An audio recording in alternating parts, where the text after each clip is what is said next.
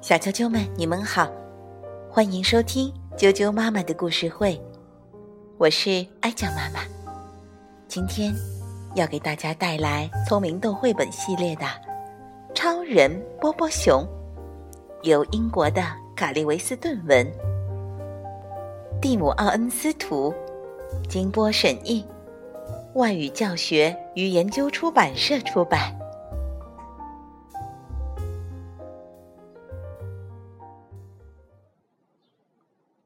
超人波波熊，一学期就要结束了。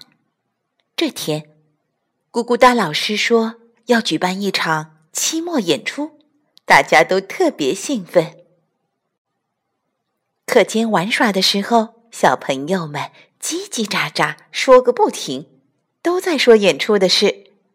小兔子妮妮想跳舞，小狐狸福哥想唱歌。小鼹鼠麦壳想扮成骑士，小老鼠兄弟嘛，他们呀什么都想试试。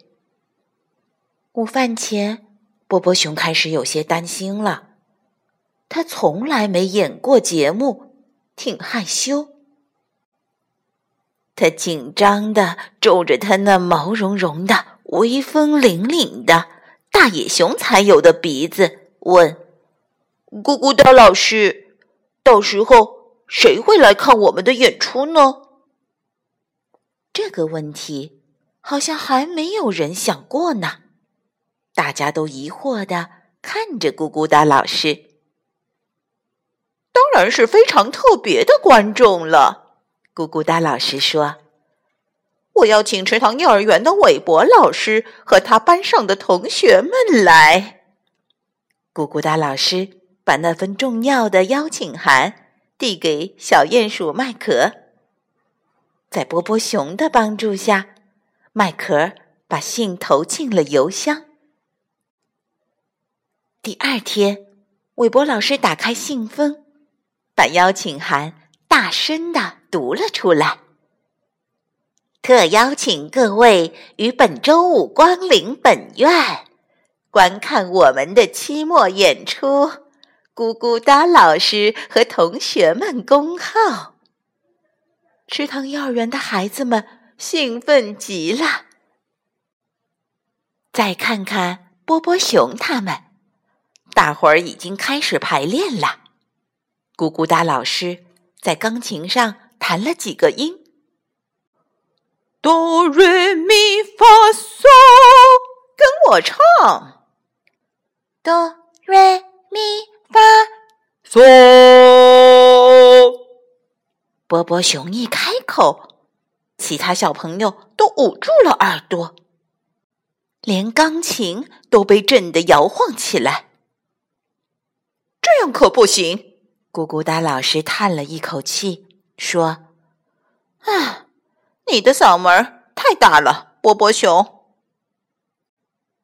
好吧，现在我们来练舞。”咕咕哒老师说：“拍两下手，转一圈，高高的跳起，然后轻轻的落下。”他说：“小兔子妮妮拍了拍手，小鼹鼠麦壳转了一圈，小狐狸福哥跳了起来，波波熊落了地，咚！可是，一点儿也不轻。”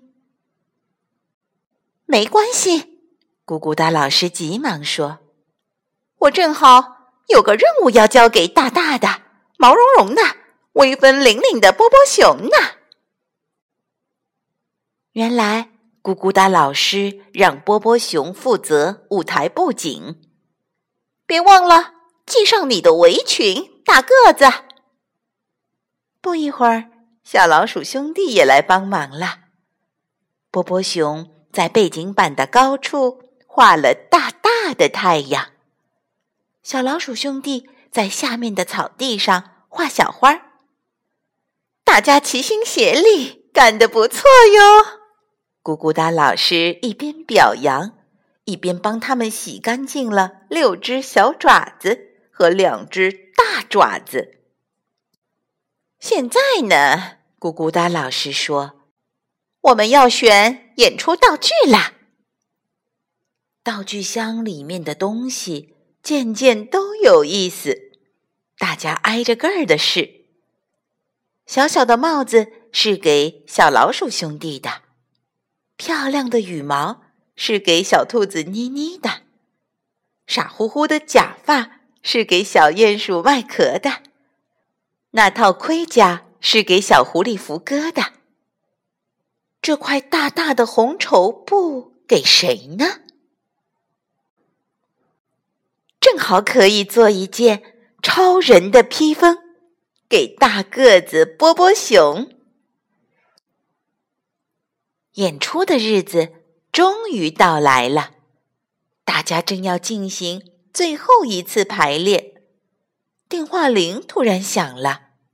“你好，咕咕哒老师接起电话。”“啊，天哪，怎么会这样？”哦，那可太遗憾了。咕咕哒老师挂了电话，脸上的表情变得严肃起来。恐怕得告诉大家一个坏消息了。咕咕哒老师说：“韦伯老师和他班上的同学被困在泥潭里了，他们没法来看演出了。”小朋友们都惊得倒吸了一口气。突然，波波熊有了一个好主意。只听得披风“嗖”的一响，波波熊就冲了出去。“快回来，波波熊！波波熊要去哪儿？”波波熊知道有一条通往泥潭的近道，他跑啊跑啊跑。那披风就在他背后飘啊飘啊飘，很快他就找到了韦伯老师和池塘幼儿园的同学们。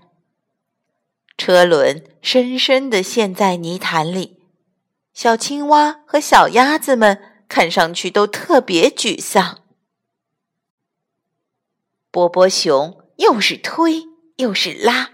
他从头到脚都溅上了泥点，推呀拉呀，他真的把大家从泥潭里救出来了。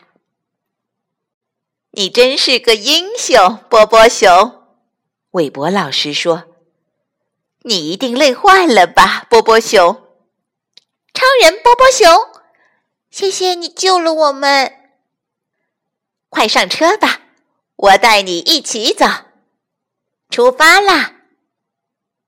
车上挤得要命，但是大家一点儿都不在乎。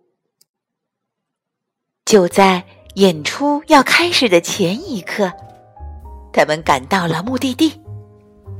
池塘幼儿园的小青蛙和小鸭子们喜欢演出中的每一个节目，喜欢唱歌，喜欢跳舞，尤其喜欢的是。拯救了这场演出的超人波波熊，